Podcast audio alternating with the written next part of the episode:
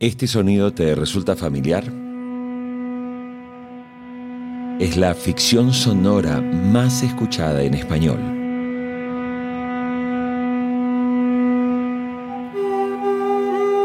Caso 63, episodio 1. La historia con la que crecí. Hoy entrevisto a Gabriel Polgati, el director ejecutivo de RDF Media, compañía chilena de radio del grupo Luxic y nada menos que la creadora de la ficción sonora más exitosa de la historia del podcasting en español, que es el caso 63. Pero con Gabriel vamos a conversar de radio, porque también acaban de lanzar una nueva radio y ellos trabajan pensando en un futuro donde desaparece la frecuencia modulada. Lo que queremos es empezar a construir la radio de los próximos 10 años y no administrar la radio de los últimos 10 años. Eh, la primera decisión que tomamos fue cambiarnos el nombre. Éramos 13 radios y nos transformamos en RDF Media eh, y el apellido es Audio Contenidos Digital. Escondimos, entre comillas, la palabra radio por un tiempo porque el audio digital se transformó en esta suerte de mantra que nos acompaña en todas las decisiones que vamos tomando si una, radio, o así lo entendemos nosotros, si un medio como este o una empresa como esta no se atreve a hacer cosas distintas, obviamente va a estar viviendo más hacia el pasado que hacia el futuro. Media Aventurados Podcast. Temporada 3. La transformación. Presentado por Jorge Haley.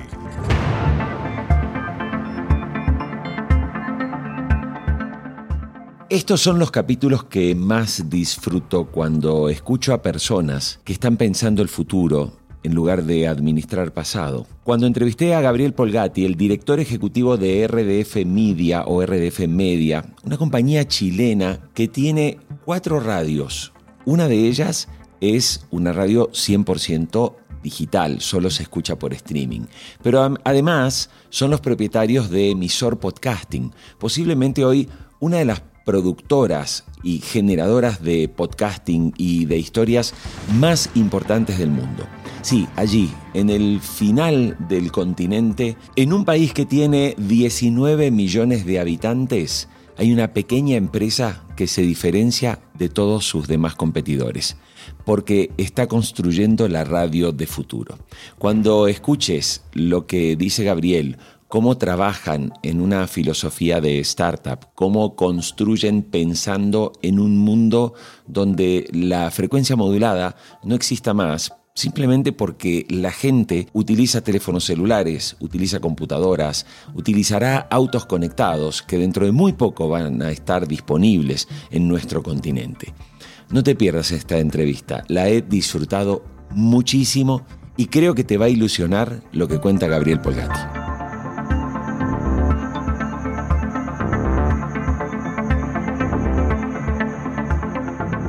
La radio es un medio generalmente muy conservador, de hacer movimientos eh, lentos, se toma su tiempo. ¿Se puede trasladar el espíritu y la filosofía de un formato startup a una compañía de radio como RDF Media? Pienso que sí, pienso que hasta cierto punto lo hemos hecho, ciertamente lo hemos intentado en algunos aspectos nosotros nos consideramos o nos vemos a sí mismos como una suerte de emprendimiento o como una startup, si bien pertenecemos a un holding mayor, porque navegamos con una autonomía que nos permite definir nuestros propios desafíos en la medida en que cumplamos ciertos, ciertos indicadores que son importantes, por supuesto, como para cualquier empresa, pero a partir de ahí gozamos de una libertad que nos ha permitido, como digo, plantearnos desafíos mayores y como somos personas parecidas, las que nos toca liderar, pero también las que son eh, parte de nuestro equipo, hemos decidido que eh, lo que queremos es empezar a construir la radio de los próximos 10 años y no administrar la radio de los últimos 10 años.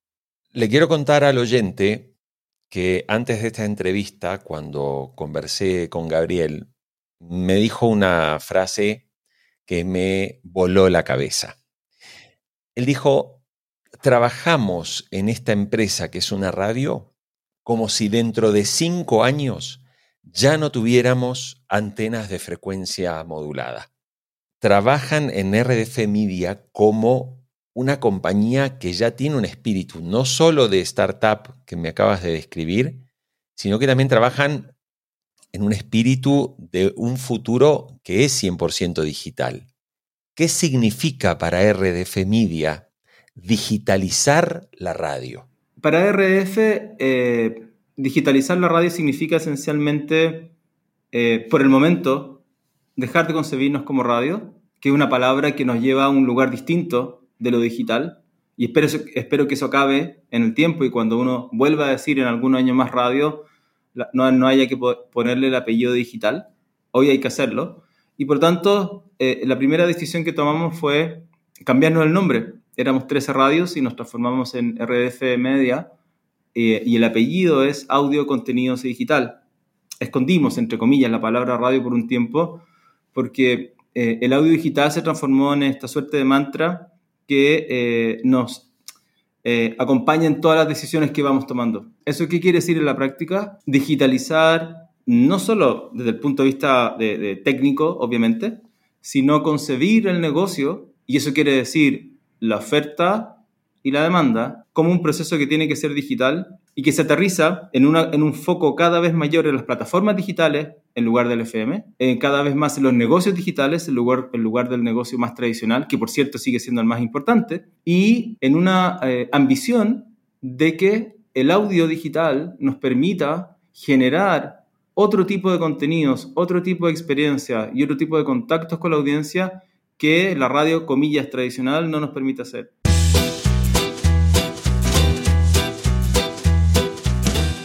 Te quiero compartir que Mediaventurados Podcast tiene una página web que se llama mediaventurados.com.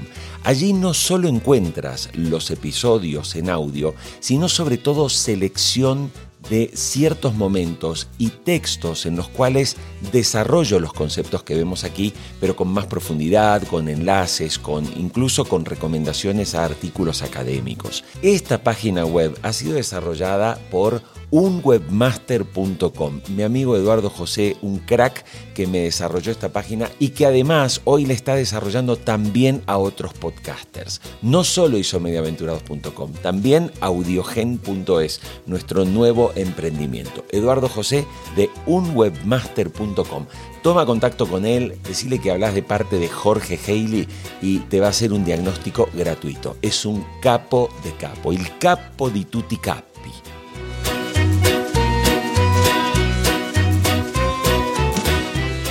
Importante que también quien nos está escuchando sepa que RDF Media eh, tiene, digamos, dentro de sus, de sus productos, tiene una unidad que se llama emisor podcasting.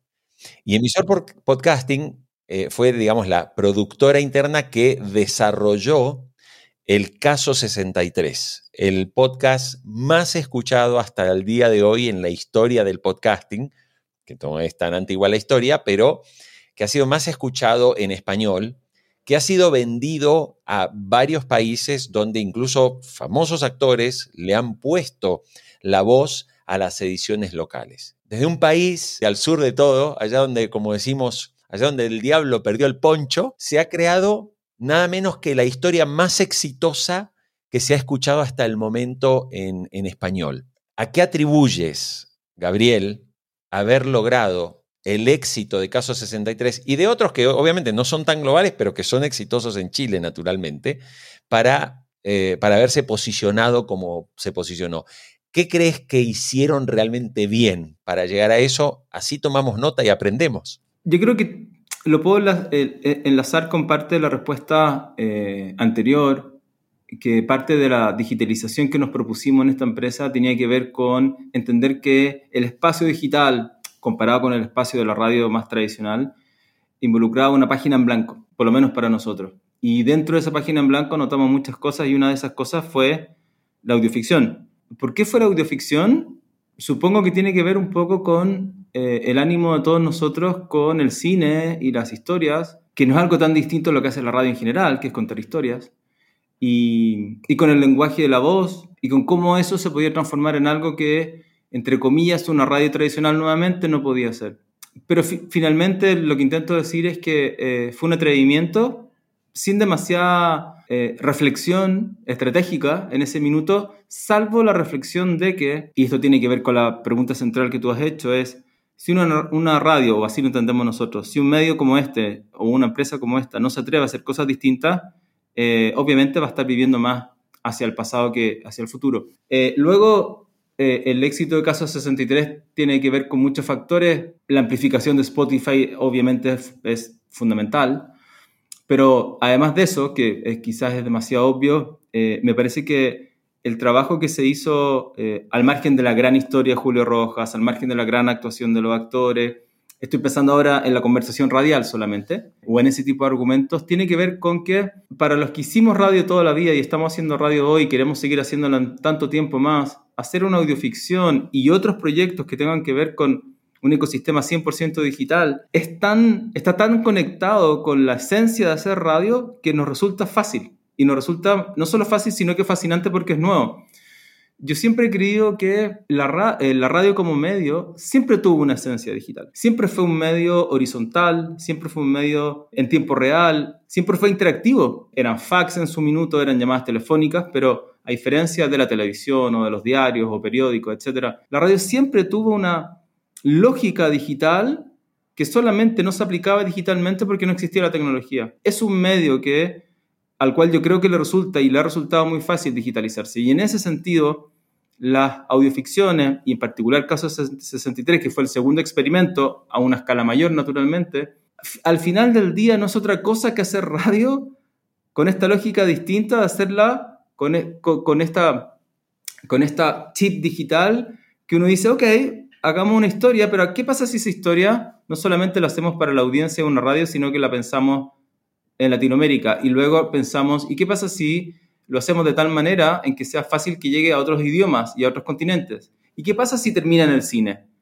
Y nosotros, al momento de estar escribiendo, junto con Julio Rojas, Caso 63 del año 2020, ya pensábamos que el destino de esta serie, y ojalá de todas las series que vinieran después, era terminar en el cine o en una OTT audiovisual, porque, porque hasta allá podíamos llegar en esta hoja en blanco que te mencionaba hace un tiempo. Y en rigor no hay ninguna razón para que eso no suceda. Con esta respuesta lo que me estás diciendo es que ustedes como una compañía que, como bien decías, son una empresa de radio, pero han quitado un poquito el término para no encajonarse en la visión tradicional que a veces me gusta definir también de los radiosaurios. ¿no? Los radiosaurios son esos que creen que todavía con la FM, con la M, eh, vamos a estar 30 años más y es, no, la gente en Colombia va a seguir escuchando radio los próximos 50 años. No lo sé, o sea, ¿cómo podemos estar tan seguros de eso? Tú recién hablaste de algo que es la ambición de crear algo grande. ¿Qué les dirías o qué, o qué les dices tú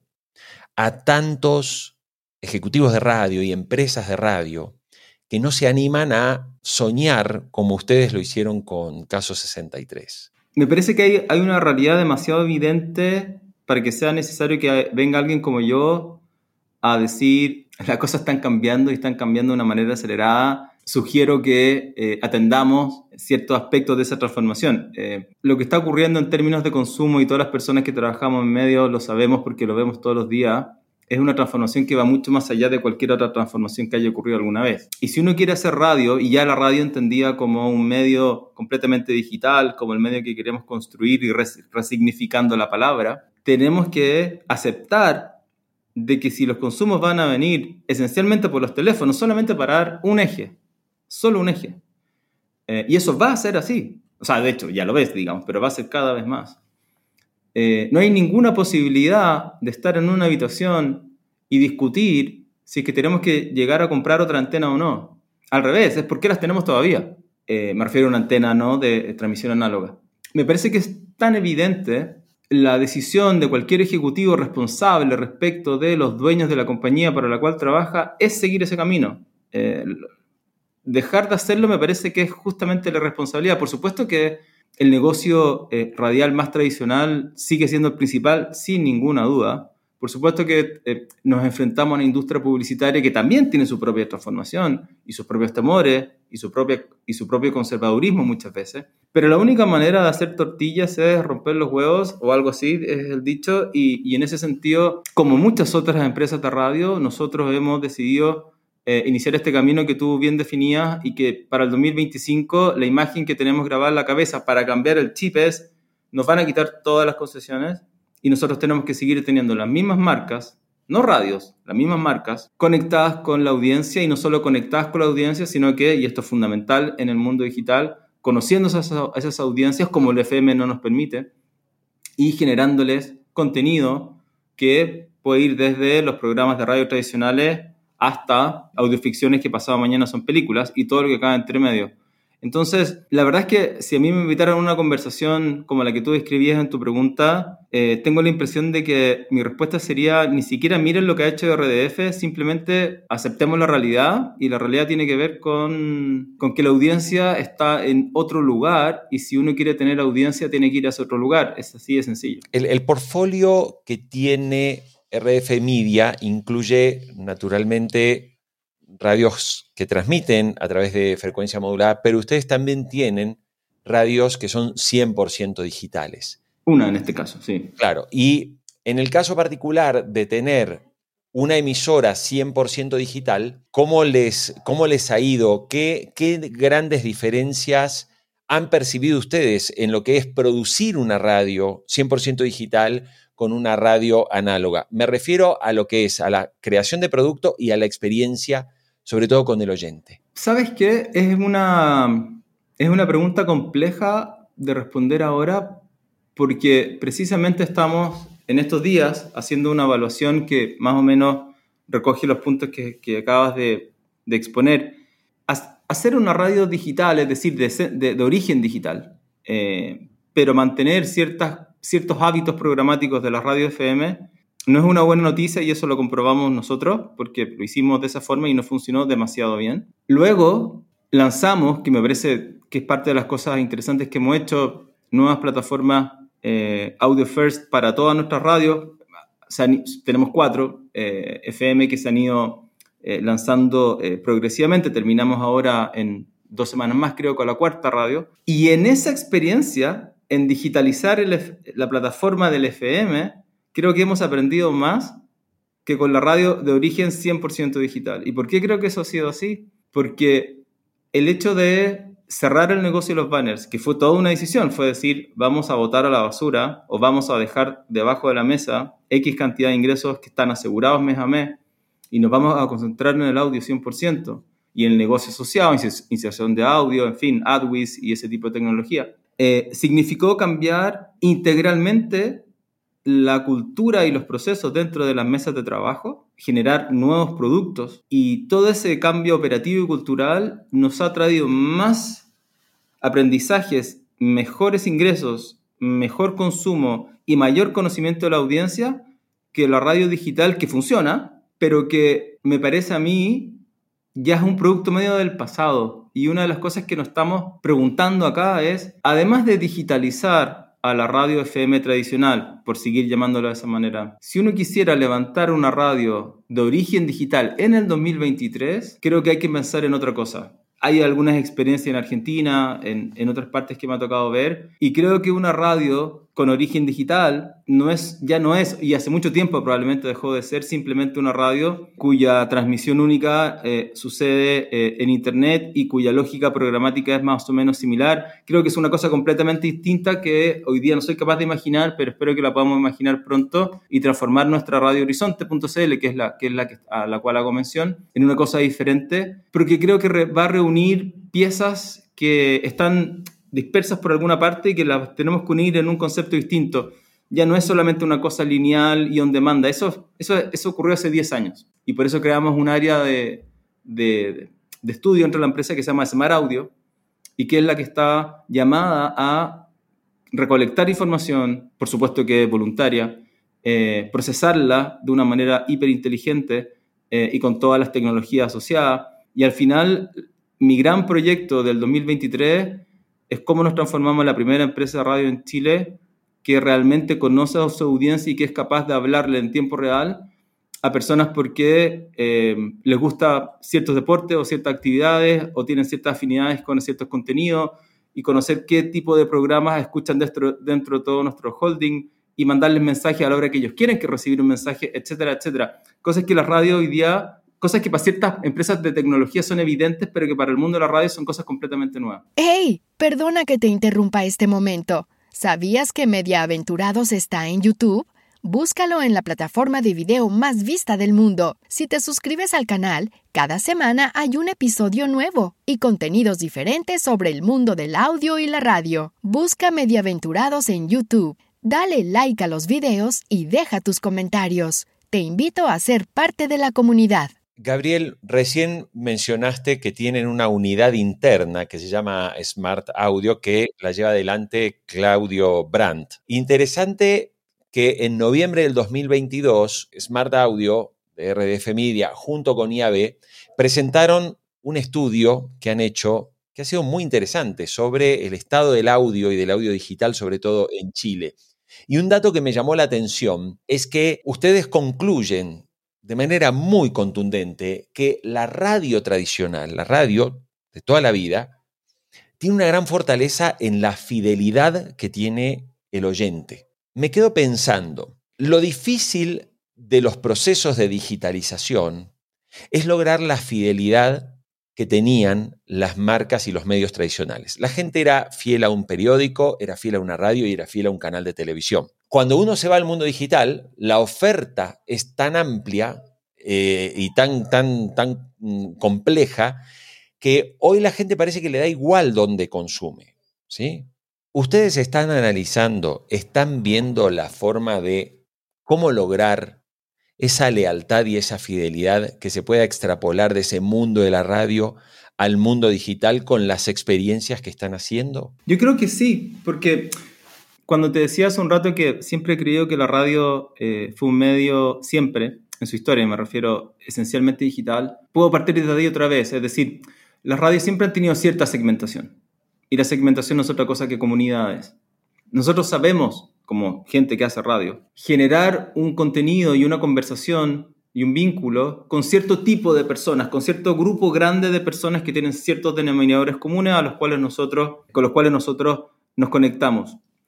Por lo tanto, si siempre hemos construido comunidades, cuando incluso la tecnología no nos ayudaba demasiado, hoy día debería ser más fácil. Yo creo que el gran desafío no es mantener la fidelidad porque si yo tengo una radio FM que tiene cierto conductor que aborda cierta temática y ese conductor que aborda cierta temática lo tengo en el FM, pero además tiene un podcast, voy a ser muy simple, ¿ah?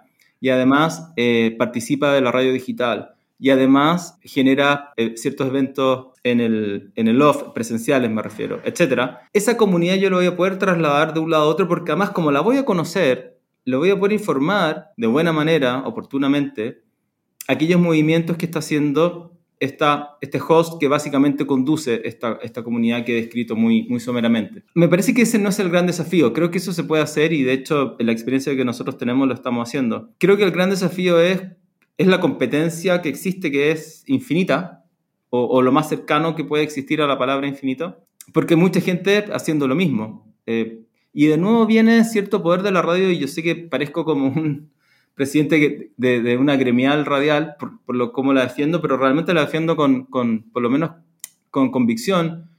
Y es que de todos los medios, la gente era, siempre fue muy fiel a la radio que escuchaba. Escuchaba más de una, pero era, una era su radio. En la televisión, por ejemplo, yo podía estar, generalmente perseguía programas.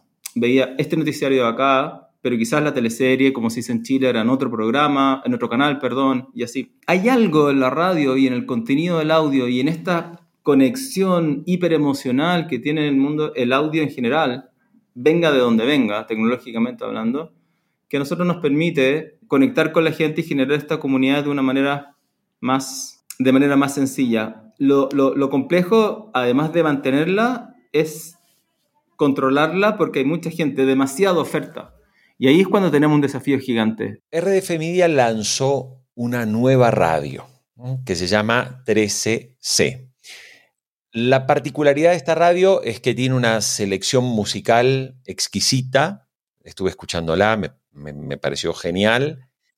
Y además tiene una oferta de concepto de radio cultural. Y aquí hay una curiosidad, porque históricamente uno siempre pensaba que la radio cultural era radio cultura, ponía música clásica y una voz de un locutor circunspecto presentando la próxima sinfonía que íbamos a escuchar. Ustedes han avanzado en otra dirección, pero respecto de 13C, quiero preguntarte, siendo una FM, ¿qué cosas son las que han integrado ya con ese concepto del que hemos estado hablando en toda esta entrevista, que es el concepto de mirar ese futuro donde no va a haber una FM. Entonces, ¿cómo, hacia dónde va un 13C sin frecuencia modulada? 13C es la marca de un canal de cable que pertenece a esta empresa, que es un canal con una vocación cultural, pero con una cultura entendida como, entendida como las personas y sus hábitos, las personas y sus costumbres, lo que ocurre en la cotidianidad, lo que se denomina la baja cultura versus la alta cultura,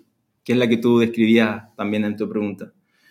En ese sentido, y es muy interesante, 13C Cable, televisión, hizo un estudio a principios de este año, y lo que más le exigía a su audiencia, que era muy fiel, le decía necesito más actualidad, más conversación, más música, que eran exactamente los temas para los cuales las, radios son, a, a las radios les resulta muy natural, por supuesto, poner al aire. Entonces dijimos, bueno, la cultura está en el aire, hagamos este proyecto. Hubo otras razones de por medio, por supuesto, digamos, pero nos resultó muy sencillo traer el espíritu de ese canal a esta radio, complementarlo y eh, desde el inicio, además de generar una radio que intentará ser lo más original posible por un tema de diferenciación, por supuesto, tiene que salir a competir. Eh, y eso pasa por el tema de la música y por entender que si uno tiene un espíritu cultural y la, la, cultura es todo, podemos cruzarlo y mezclarlo todo, ese es como el ánimo. Va a ser la, la, la radio que en este holding va a tener la primera versión 100% dedicada al audiovisual, porque pasado mañana, si es que no tenemos un FM, tendremos nuestra plataforma audiovisual y o vamos a ser parte del mismo canal, los programas que hacemos en la radio y lo que, se, lo que ocurra en la radio audiovisualmente va a ocurrir en el canal. Estamos empezando a construir una serie de alianzas que le permitan a nuestros contenidos estar en aquellos puntos culturales, por llamarlos de alguna forma, de la capital, sobre todo la capital, vamos a partir por ahí. Además de la obviedad de los podcasts, el consumo en demanda y todo ese tipo de cosas que ya hoy día son un desde, eh, esta radio en particular tiene la misión de generar contenido más audiovisual que las otras, y por eso la gente me decía, pero si ustedes son solo audio, y yo digo, no, somos Smart Audio, y un audio que es Smart es audiovisual cuando quiere ser audiovisual. No hay problema en eso, no hay cadenas. Así que estamos preparando un estudio y la mayoría de sus programas tienen ese objetivo de ya empezar a convivir más con YouTube, algo que nosotros hasta ahora hacemos poco, tener una plataforma donde ya no solo se escuche con todos los derivados que eso significa en el mundo de hoy, sino que además también se vea y se vea bien.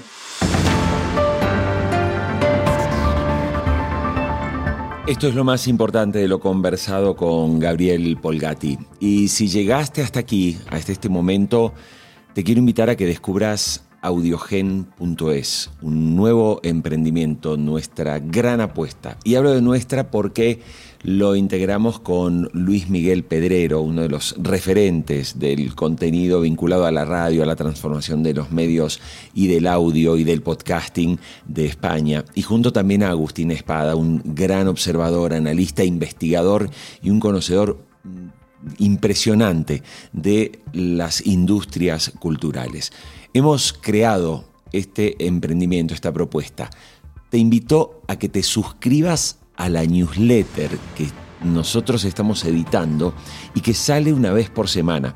Esta newsletter, además de tener eh, contenidos, no requiere más de 12, 13 minutos de tiempo para la lectura reposada y para la reflexión. Queremos agradecer en estas tres primeras ediciones a las más de 200 personas y que admiramos a muchos de los que están allí. Algunos de los personajes que más admiración nos generan nos sorprendieron suscribiéndose a nuestra newsletter. Gente que sabe de audio, gente que sabe de radio, gente que sabe de podcasting, ha comenzado a seguir audiogen.es. Así que te invito si te interesa el mundo del audio y de la radio, porque dentro de muy poco estamos organizando un evento al que vamos a invitarte para hablarte de cosas muy novedosas, muy revolucionarias y que ayudan mucho a pensar y sobre todo a construir nuevos proyectos de radio.